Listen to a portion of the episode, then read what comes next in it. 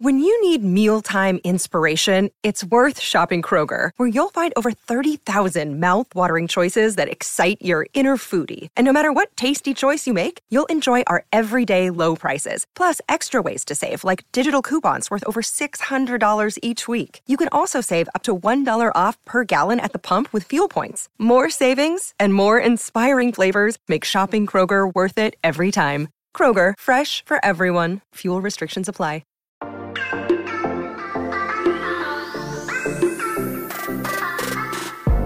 Hola, hola, muy buenas a todos y sean bienvenidos aquí a tu podcast Charlas iOS. Chicos, si pudiéramos abrir el HomePod de segunda generación, ¿qué encontraríamos de diferente en comparación con el HomePod original? Bueno, de eso quiero que charlemos en este episodio, así que prepárate que vamos a comenzar aquí a hablar de lo que nos gusta, de la tecnología y de Apple. Mi nombre es John. ¡Empecemos!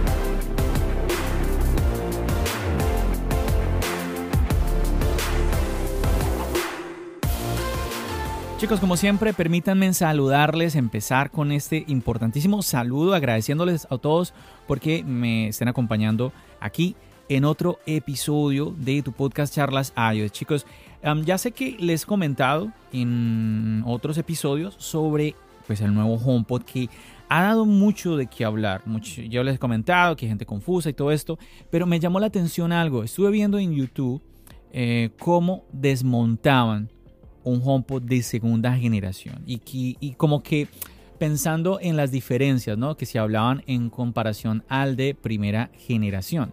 Y es que, chicos, llama la atención de que, pues, en el exterior, cuando lo miramos, prácticamente son casi que idénticos. Hay unas pequeñas diferencias, pero a ver, tienes que tener el uno con el otro para darte cuenta, ¿no? Por ejemplo, el tamaño, ¿no? Que uno es ligeramente más pequeño que el otro, pero nuevamente, si tú no tienes el uno con, al lado del otro, es muy difícil que te des cuenta. Entonces, aquí vienen como esas preguntas, ¿no? ¿Cuáles son esas diferencias realmente?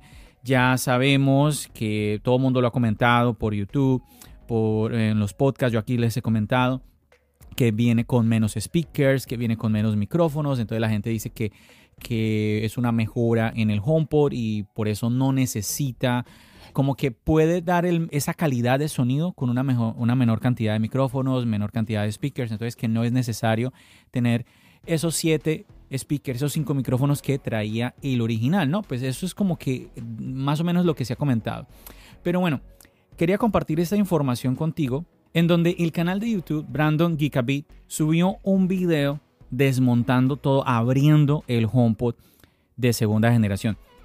De entrada te digo, me llamó muchísimo la atención es la facilidad, entre comillas, facilidad, porque se nota cuando ves el video de que es una persona que sabe lo que está haciendo, pero me llamó la atención era que no tuvo que romper nada, no tuvo que desgarrar nada, ¿sí? la manera en que eh, quitó las capas de tela, que son dos capas que están cubriendo el HomePod, luego como, aquí, como quita los tornillos, o sea, de entrada eso fue lo que más me llamó la atención y pensé, esto es muy positivo para el tema de eh, reparar. Recuerda que se ha hablado también mucho sobre esto en el pasado, sobre cómo Apple está complicando el poder reparar los dispositivos en general.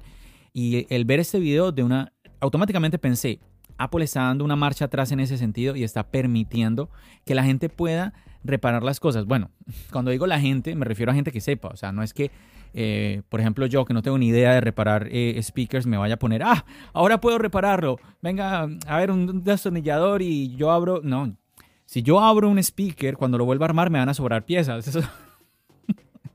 Eso, yo lo tengo clarísimo, pero entonces por lo menos para que, si tú quieres que alguien, un técnico, lo repare y todo esto sea posible.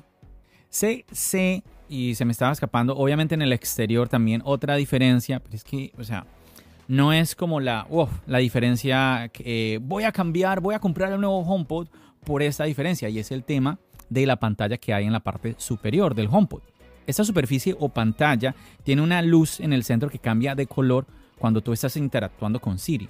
Y pues ahora esta superficie es mayor. Eso también lo han comentado muchísimo. Entonces, algo que podrías tú pensar, bueno, si llegase a quebrarse esta pantalla, si me llegase a dañar por algún, algún motivo, se ve en el video cómo es posible repararlo. Es posible eh, llegar hasta esa, hasta esa pieza y poder cambiarla si es necesario. Eso nuevamente a mí me pareció muy positivo. Otra diferencia, también se ha comentado, pero un detalle que yo no sabía era que, a ver, el cable el cable ahora se puede extraer, ¿sí? se puede quitar, separar del HomePod, pero me llama la atención que lo, se puede reemplazar incluso por un cable que no tiene que ser un cable comprado directamente en Apple, no sé, como algo muy propietario ya de Apple, tipo el, Lightning, ¿no? O sea, puedes utilizar otro cable de otra marca eh, del mismo tipo sin problema. De entrada para abrirlo en el video, el youtuber lo hace de una manera muy sencilla, quitando la parte de abajo ¿sí? Le, le, mete una parte plástica, parecía como un pick de guitarra, la va empujando ¿sí? hasta que sale y luego cuando levanta esa parte, esa pieza plástica, la base, puede tener acceso entonces a los primeros tornillos. Aquí de entrada a mí me gustaría mucho hacerte esta pregunta. ¿Tú qué piensas de que Apple facilite las cosas en el tema de reparación? No sé, no sé a ti, pero nuevamente a mí me parece muy positivo. Insisto, esto es algo obviamente para la persona que tiene el conocimiento, pues no, no, no cualquiera. Eso yo creo que está claro.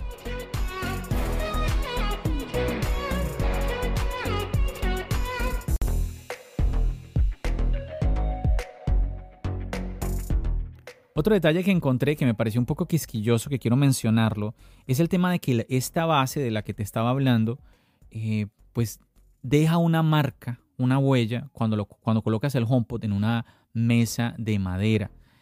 Tipo como, bueno, me recordó como cuando tienes un vaso, un vaso eh, frío y lo dejas en una mesa, pues te deja la marca, ¿no? Pero bueno, me llamó la atención porque yo dije, es, esto no es un drama, o sea, mm, no sé por qué de pronto es necesario que seamos tan quisquillosos.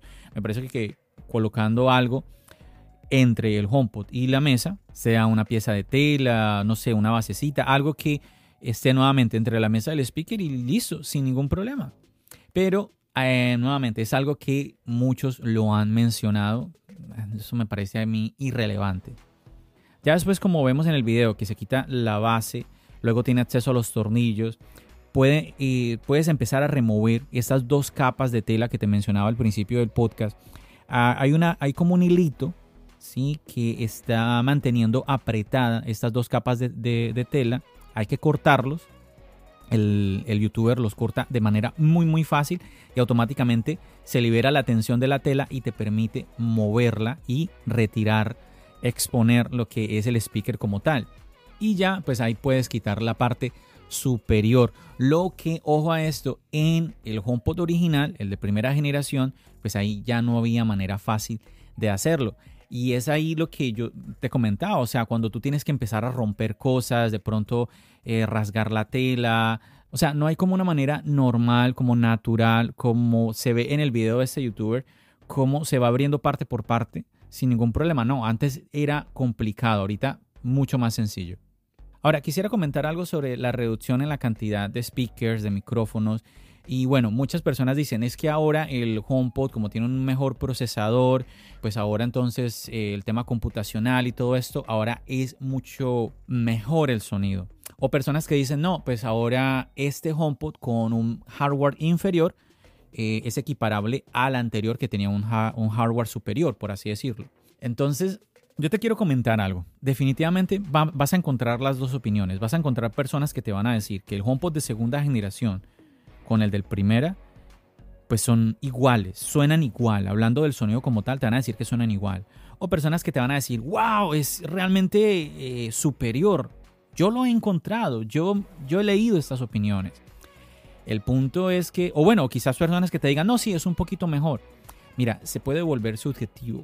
Yo creo que lo que tienes que hacer es poder compararlos. Si puedes eh, tener la opción de tener ambos, el de primera y de segunda generación, ahí de verdad es donde te vas a dar cuenta de cuál es mejor. Ahora, obviamente que si hoy en día vas a comprar un HomePod, el que te vas a encontrar en las tiendas es normalmente es el de segunda generación. Pero ¿qué tal si encuentras un HomePod de primera generación, de segunda, esto y lo otro y te llama la atención? Piénsalo, piensa esto. La gente siempre ha hablado bien del HomePod, ¿sí?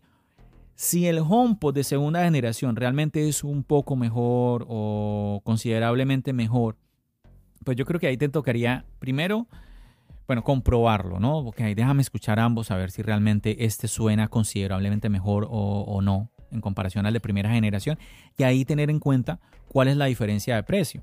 ¿Sí? Si eh, te están, están dando un HomePod de primera generación por la mitad de lo que cuesta el de segunda generación y para ti los dos suenan casi, casi igual, pues yo creo que la elección es más que lógica, irte por el de primera generación. Esto a veces puede ser confuso. Yo te he puesto incluso el ejemplo. Es como cuando la gente habla de, un, de dos restaurantes muy buenos. ¿Cuál es mejor? Pues que los dos son muy buenos. Entonces, a una persona le gusta el restaurante A, a otra, a otra persona le gusta el restaurante B. ¿Cuál es mejor? La única manera que tú sepas cuál es mejor para ti es si tú vas a los dos restaurantes.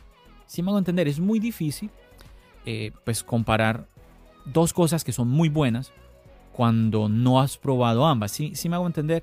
Entonces ahí tienes que tener cuidado para cuando vayas a tomar esa decisión, te encuentres con esa oportunidad y digas, yo creo que me voy sí o sí, me tengo que ir por el HomePod 2 porque es que es mucho mejor. No creas tanto en lo que escuchamos por ahí en internet, esto y lo otro, porque muchas veces esas opiniones son muy subjetivas.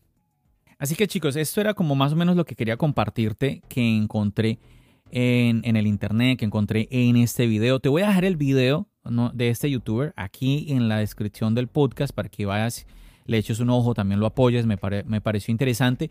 Yo no soy muy amigo, como que ah, me siento un poco mal cuando veo que eh, estos canales que destruyen algunas cosas, pero este, este video nuevamente está desmontando el HomePod, me pareció muy interesante. Así que nuevamente para que vas, lo, veas, apoyes a, este youtuber, apoyes al video que, pues, que él nos trae a todos. Y como siempre, que no dejes de compartir tu opinión. Recuerda que Charlas iOS es un espacio para eso. Lo puedes hacer en las redes sociales, arroba Charlas es muy fácil. Lo puedes hacer también dejando una descripción aquí en el podcast. Lo puedes hacer en el Telegram de Charlas iOS. En fin, tienes todas eh, las opciones, un montón para que puedas nuevamente exponer tus ideas, tus opiniones.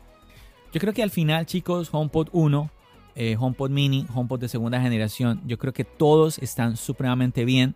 No dejo de escuchar opiniones positivas tanto del pequeñín como de ahora estos dos modelos. Todo mundo habla bellezas. Yo sé que la gente se queja del precio, sobre todo del HomePod grande, pero bueno, eh, es lo normal cuando estás pagando por algo de calidad. Si me hago entender, siempre que estamos hablando de productos de cierta calidad, hay que pagar eh, unos precios. Eh, yo siento que hay muchas personas que comparan o piensan que el HomePod, su enfoque es como un, un speaker inteligente. Yo más que nada, yo lo, yo lo veo al HomePod como un speaker que te da un sonido el mejor posible en ese tamaño de speaker y que es un poco inteligente o que tiene cierta... y que tiene Siri, mejor dicho. Entonces, y todos sabemos las limitaciones que tiene, que tiene Siri porque las tiene. Gusten, o no nos guste, es así. Todos hemos tenido esos momentos negativos con el asistente de Apple. Yo creo que generalmente aquellas personas que de pronto hablan muy bien de Siri, quizás sea porque las tareas o los comandos que le piden a Siri que haga son muy puntuales como tal. Quizás sea por ahí la cosa, pero bueno, este, eh, este podcast no es para hablar de Siri, eso es otro tema, nada, nada, nada que hacer. Chicos, creo que me salió un podcast bien cortico, pero bueno, era muy puntual lo que quería compartirte en este episodio. También estaba mirando y el podcast anterior también fue un podcast de 11 minutos. Wow, ya está, yo quedé sorprendido. Yo inclusive te voy a confesar, yo fui a mirar en el iPad si fue que no lo había subido completo. Yo dije, ¿será que subí la mitad del podcast? ¿Qué fue lo que pasó? Pero no, efectivamente, el podcast fue de 11 minutos. Esto, esto es muy poco.